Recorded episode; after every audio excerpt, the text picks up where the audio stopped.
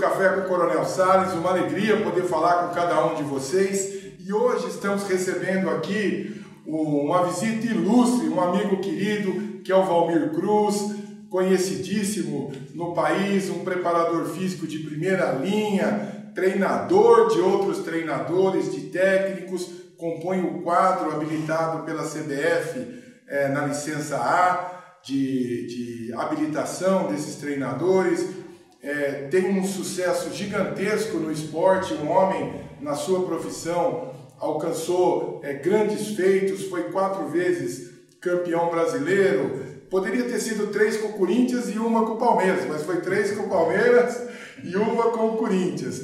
Foi duas vezes campeão da, da, da Copa Sul-Americana e campeão paulista sete vezes. Sete vezes também teve passagens muito felizes com técnicos como Murici Ramalho, como Vanderlei Luxemburgo, como Carilli, é, é, Nelsinho Batista, Parreira. Parreira. Isso, tem Leão, tem muita gente aqui. Galo. Galo. Galo também. Eu lembro do Galo quando ele jogava no Santos ainda, isso, né? Isso, isso. Um, um jogador de, de muito sucesso também. Exatamente. Olha, é uma alegria recebê-lo, viu, Valmir? De a gente falar um pouquinho dessa área que você é professor, pós-graduado pela Universidade de São Paulo também, é, é, tem é, pós-graduação em Fisiologia do Esporte pela grande Universidade Federal de São Paulo, a Unifesp aqui, uma escola de excelência, é, e vamos falar um pouquinho dessa ferramenta inclusiva para, principalmente para os nossos jovens e que define a nossa vida toda, que é o esporte. Uma alegria tê-lo conosco, viu, Valmir? Prazer, Coronel Salles. É muito bom estar presente aqui né, e poder aí transmitir nosso recado, porque a gente está no esporte desde pequeno. Eu, desde os três anos de idade, eu estou no é esporte, é, porque meu pai sempre foi professor de judô. E na época ele me levava junto com ele, eu acabei aprendendo muito questão de disciplina, de respeito, que o judô realmente é baseado né, nessas, nessa, nessas coisas. Então, desde pequeno eu já tive um aprendizado muito bom com esporte. E depois é. fui praticando outros esportes, né? Que a gente vai aparecendo pela frente aí, mas o futebol, como é o sonho de todo garoto ser jogador, eu não consegui ser um jogador profissional, quase cheguei lá, então optei por, ao invés de dentro do campo, ajudá-los fora do campo. Ah, e, e, todos conhecem o Valmir e esse jeito sereno, muito sério. É, tinha, tem um, um, um, grande cirurgião brasileiro que todos conhecem, que é o professor Zerbini. Hoje, o Instituto do Coração, o INCOR, na Universidade de São Paulo, tem o nome do professor Zerbini. E ele falava o seguinte: nada, vírgula, absolutamente nada resiste ao trabalho. E é o que você fez.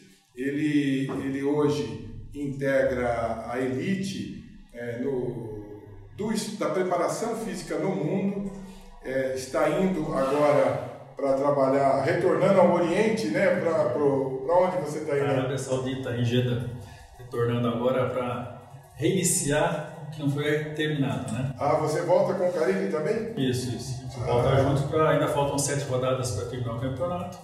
Então a federação resolveu terminar o campeonato e depois, em seguida, iniciar a temporada de 2020-21. Romir, é, você falou é, dessa inspiração é, pelo esporte por meio do seu pai que imagino seja uma referência muito grande na sua vida. É, hoje nós temos é, o esporte, eu, eu, sou de 67, nós somos, temos quase a mesma idade, é, e na nossa época o, o esporte era um, o, a educação física era uma obrigatoriedade nas escolas. E se tinha uma série de vantagens, né? Eu me recordo que descobríamos talentos maravilhosos é, nos vários esportes, atletismo, basquete, futebol.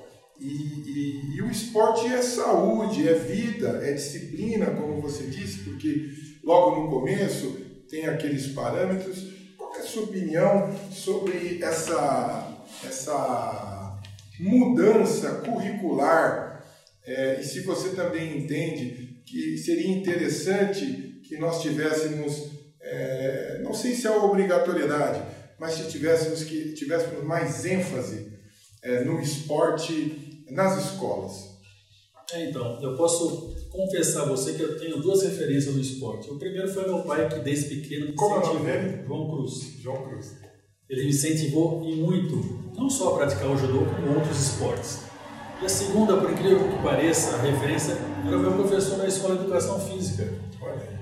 Então, um cara que a gente aprendeu a admirar, né, respeitava muito, pelo fato dele respeitar também os seus alunos, e ele para mim foi uma referência. Então, aliado ao esporte que eu já praticava, junto com o exemplo que você tinha do professor, eu realmente tomei gosto por aquilo. E antigamente as escolas, a gente massificava o esporte. Então, praticamente todos participavam das atividades eh, das escolas, não só as, as primeiras, né, com as médias também. E hoje o que a gente vê é um afastamento do aluno da atividade física.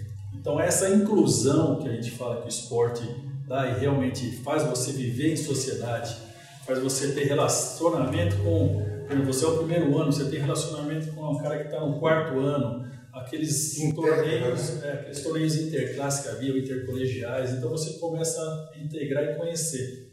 Só que mudou muito hoje com essa não obrigatoriedade da educação física nas escolas. Então, como eu comentei com você anteriormente, essa inclusão né, mudou.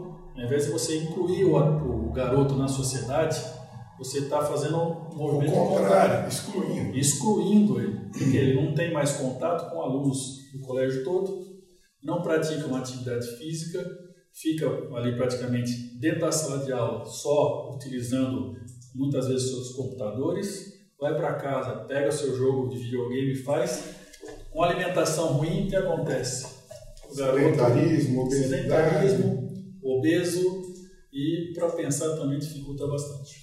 Olha, vejam vocês, é, é, um- uma das preocupações é, das relações humanas é a tolerância.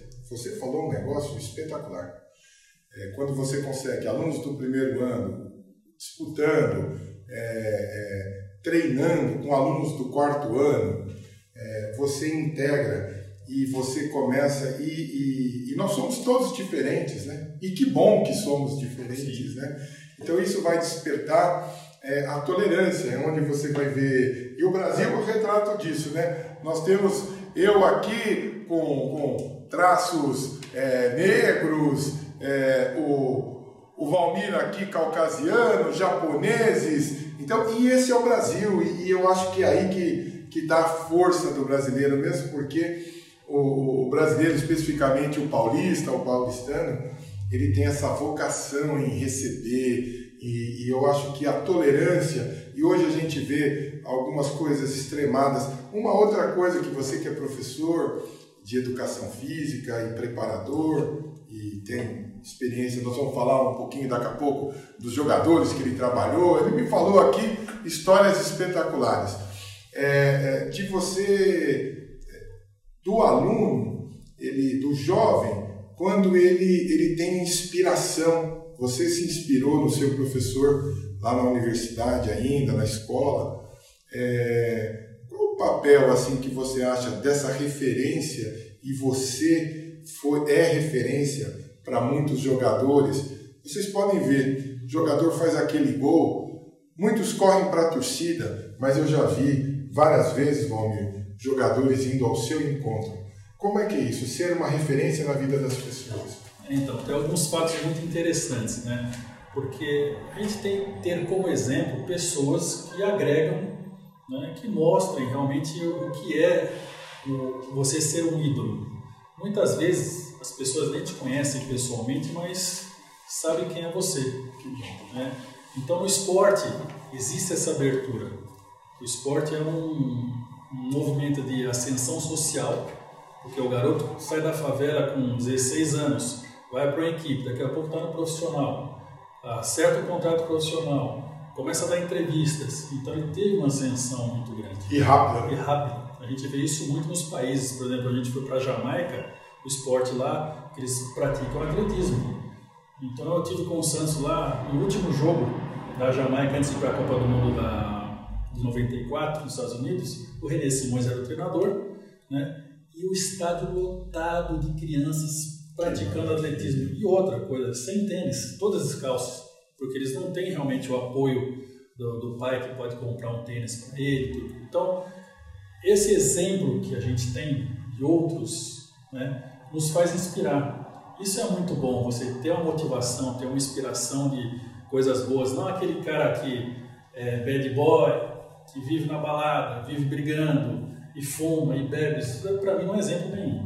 Né? Então a gente deve pegar realmente as pessoas que a gente acha que aquele cara é, legal, vou tentar fazer parecido com ele. E se você em frente. E se você puder falar assim de alguns, você treinou é, o Ronaldinho, treinou Edmundo, é, Roberto Carlos, Rivaldo, Rivaldo gigante, Rivaldo, uma geração da época do Palmeiras, uma, uma época maravilhosa para o esporte brasileiro. É, você poderia contar alguma coisa para a gente aí, desses que você conheceu, assim, jovens que chegaram e aí hoje você fala assim, poxa, é meu amigo, é uma referência? Sim, eu tenho muita história, né? E eu peguei um, uma época, por exemplo, o Palmeiras em 83, quando eu estava começando, que tinha Leão, Luiz Pereira, Wagner Bacharel, Enéas, Mário Sérgio. Há 37 anos atrás. Então eu estava iniciando a minha carreira, então fui aprendendo com aquilo tudo. Depois, mais para frente, lógico, fui rodando, fui tendo um pouco mais de experiência e fui conhecendo outros atletas que se transformaram em ídolos mundiais. O caso do Roberto Carlos, o caso do Rivaldo, Edmundo, Ivair, aquele time que o Palmeiras tinha na época de Parmalat. E uma coisa interessante que eu trabalhei com muitos atletas lá atrás que hoje tornaram-se dirigentes, hoje tornaram-se treinadores e me convidam sempre a trabalhar junto com eles. Isso significa que eu deixei um legado lá para trás, uhum. né, onde eu sempre procurei tra trabalhar de maneira franca, maneira sincera, de chegar para o atleta e falar, ó, você não está legal, não é assim, nós vamos ter que ir para o outro lado, trabalhar um pouquinho mais. Isso aí agrega valores. Então, uh, o meu gol, que eu falo é justamente isso. Quando eu recebo o convite de um cara que foi meu ex-atleta lá atrás, significa que eu estou sempre no caminho certo, né? Porque eu tenho feito não só amizades, mas profissionalmente eu tenho também sido um exemplo para isso. Espetacular. Vejam que há uma relação é, que vai além do profissional, né? Uma, uma, uma, uma relação de apoio, de troca, de carinho e de reverência. Nós falávamos há pouco, você citou no início do nosso, nosso bate-papo, no nosso café aqui com o Coronel Salles, é, os, o, o, aqueles campeonatos é, nas escolas.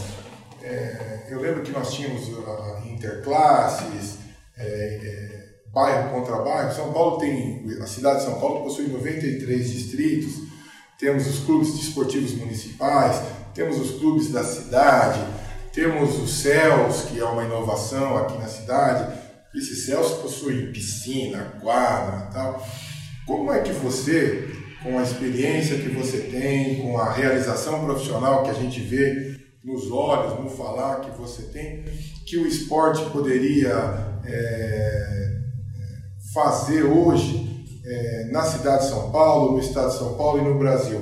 Como é que, que o esporte, na sua visão vitoriosa, poderia contribuir para que a gente tivesse uma sociedade é, mais humana, mais fraterna e melhor preparada, inclusive depois para enfrentar os problemas de saúde. Daqui a pouco eu vou falar de, não, vou falar de pandemia também, para ver a sua opinião. O que, que você acha que poderia ser feito com essa enormidade de equipamentos públicos, clubes, envolver as universidades. Como é que você imaginaria o esporte hoje? É, não vou falar do Brasil e, e, e, do Estado, talvez seja muito amplo, porque são muitas realidades. Na, na cidade de São Paulo ou na grande São Paulo, como é que você imaginaria que o esporte poderia contribuir? A minha ideia seria o seguinte: a gente precisa reformular a política esportiva. Política pública. Sim.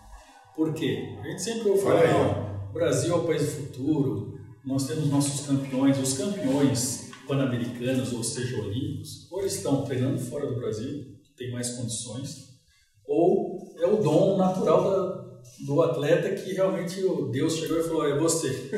né? Porque não tem apoio nenhum, questão de alimentação, patrocínio, absolutamente nada. O cara vai na raça mesmo.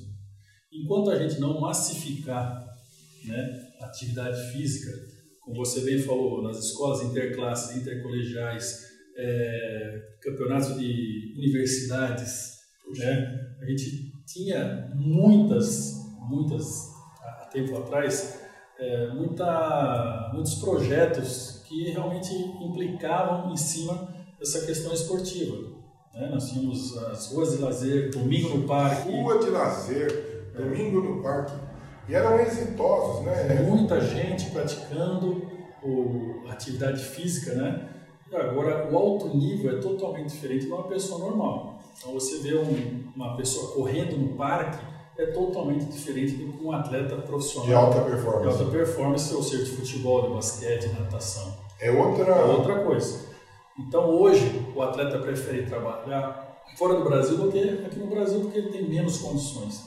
E nós temos tudo para ter essas condições boas. Eu acho que falta justamente essa política pública, né? mudar um pouquinho o pensamento e trazer patrocinadores, trazer apoio para os atletas que eles precisam ir muito, porque você para treinar você tem que pegar um transporte, você e tem comer, se alimentar bem, não é alimentar comer um pão com manteiga só, né?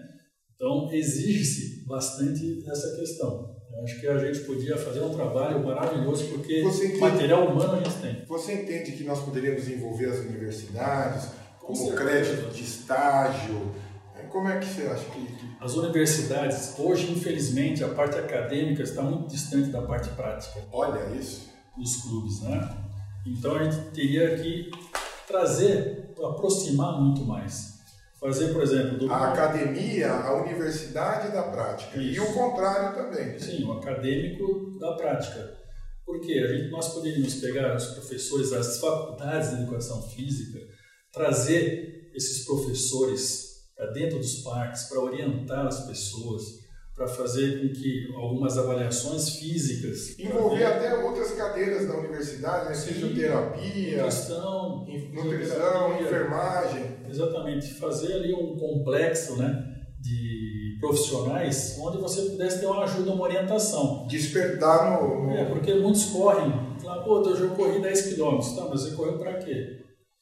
Ah, porque qual foi o seu ritmo? Você está se alimentando bem? Ah, qual a sua pressão? Às vezes ele está com diabetes, não sabe, então eu acho que é uma coisa que poderia agregar bastante justamente essa atividade física junto com a parte de saúde, aproveitar as universidades, os professores de educação física, levar para os parques, fazer com que todo mundo se movimente.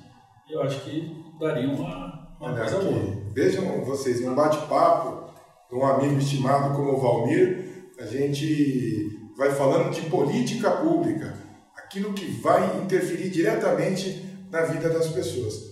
Nós estamos, o, o Valmir, enfrentando, é, depois da gripe espanhola, e o espectro, é, infelizmente nós temos que falar disso, é horroroso. É, ele, num gráfico que eu tive oportunidade de conversar com um médico amigo meu, é exponencial, já está superando, é, em números absolutos, já a gripe espanhola. Mas em números relativos, o cenário é o pior possível. Em época de pandemia, nesse cenário difícil que o mundo todo, não é uma exclusividade só do Brasil, está enfrentando, como é que você acha que o esporte, é, você acha que se nós tivéssemos um preparo, é, uma, uma atenção, um olhar diferenciado para a educação física, para o esporte, a, a, a nossa população teria mais estofo, teria mais estrutura para enfrentar os desafios de um problema como esse? Eu acredito que sim. Como nós começamos a falar da inclusão e da exclusão, nós estamos sentindo na prática. Hoje nós estamos excluídos totalmente da atividade física, porque a gente tem que ficar dentro de casa. Aí você ficando dentro de casa, o que, é que você faz? Praticamente a atividade física é mínima. Né? Você, quem é muito disciplinado, vai lá, faz todos os dias, mas depois de dois meses você já não aguenta mais. É difícil. Né? Então a escola é a mesma coisa. Né?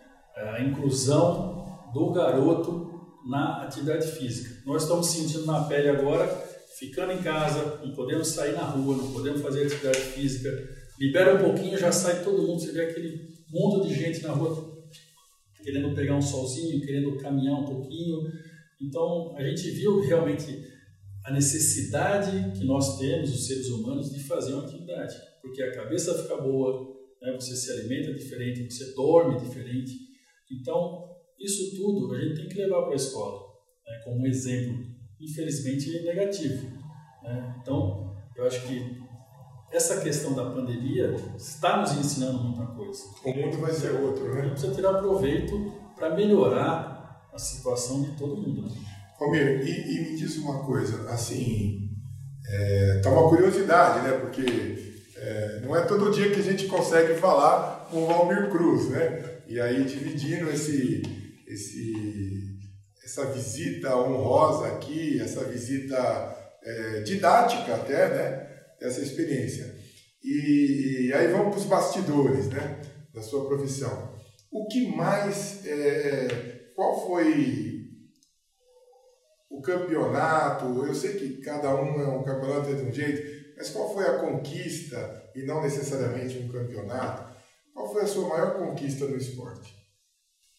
A gente costuma brincar no futebol que qual o seu melhor campeonato, né? Sempre é o próximo. o que a gente ganhou já foi, já está lá atrás. Uhum. Né? E pelo fato de eu estar tá sempre no lugar certo, na hora certa, né? alguns falam que é sorte, mas se você não tiver capacidade, você não consegue estar no lugar certo na hora certa. Né? Então, são muitos os campeonatos que marcam. Cada um tem uma história diferente. Né? E não só de campeonatos, mas histórias de jogadores, o dia a dia que a gente tem com eles. Dá para escrever uma enciclopédia né, de coisas engraçadas que você vê, que eles falam, principalmente no exterior. Às vezes você não domina o idioma, aí os caras falam umas coisas assim absurdas, né? Eu estava até comentando que uma vez nós fomos para a Colômbia, aí nós fomos num restaurante, estava um pessoal da comissão técnica, aí eu chamei o garçom e falei, senhor, por favor, uma cerveja? É, aí o rapaz estava do meu lado e falou, Dunas! Você vai aprendendo com essas coisas e vai anotando, né? Eu tenho uma série lá já anotada, que um dia praticamente eu vou escrever um livro só dessas atrapalhadas que a gente tem lá fora. Olha que legal, gente. É... E eu fico muito feliz em poder é, dividir essa, essa experiência, esse café com o Valmir, uma pessoa vitoriosa, uma pessoa que é um exemplo para todos nós. E, e, vejam vocês, né? A gente olha os 11, os 22 jogadores jogando lá e a gente não tem ideia, por vezes, da estrutura que tem por trás, do conhecimento humano.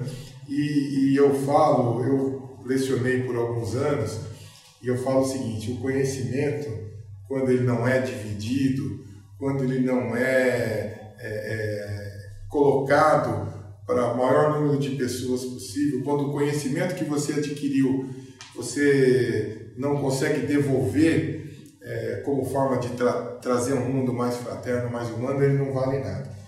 Então, Valmir, eu quero agradecer de coração a generosidade sua, tá de passar de mala pronta para ir para a Arábia, trabalhando, representando o Brasil. E eu queria dividir, principalmente com os amigos que nos conhecem, de trazer a figura é, correta, honesta, séria, vitoriosa do Valmir Cruz e um exemplo para todos nós, mostrando que na vida pública a gente consegue fazer muita coisa é, os, ah, nas várias áreas existentes, na saúde, no esporte, na segurança pública, no trabalho e com uma, uma ênfase muito grande para o esporte aqui com o nosso amigo irmão Valmir Cruz. Valmir, se tiver uma mensagem para os nossos amigos aí sobre isso tudo que você viveu e uma mensagem para eles para que engajemos no esporte para a gente fazer um mundo melhor. É, hoje a mensagem que a gente tem é justamente essa, né? Fique em casa, tudo vai passar. Mas não é passar da noite para o dia. As coisas vão demorar um pouquinho mais, mas isso é um assunto que a gente podia tratar como um amadurecimento, né? A gente precisa refletir em muitas coisas, porque a gente queria ter tanto tempo para fazer tanta coisa, a gente agora tem tanto tempo e não faz absolutamente nada. Né? Então é importante que as pessoas tentem fazer algumas outras situações, ajudar o próximo, né? não é só você chegar lá e falar, ah, eu ajudo. Não, eu trabalho com os amigos meus há mais de 30 anos arrecadando mantimentos e a gente nunca divulgou isso para ninguém. E não precisa. Você tem que fazer justamente o que está no seu coração para ajudar as pessoas. Aí você tem realmente um retorno muito bom. Eu acredito justamente nisso. Então, eu espero que todos vocês tenham né, essa paciência e que logo, logo as coisas vão mudar e depende da gente para mudar tudo.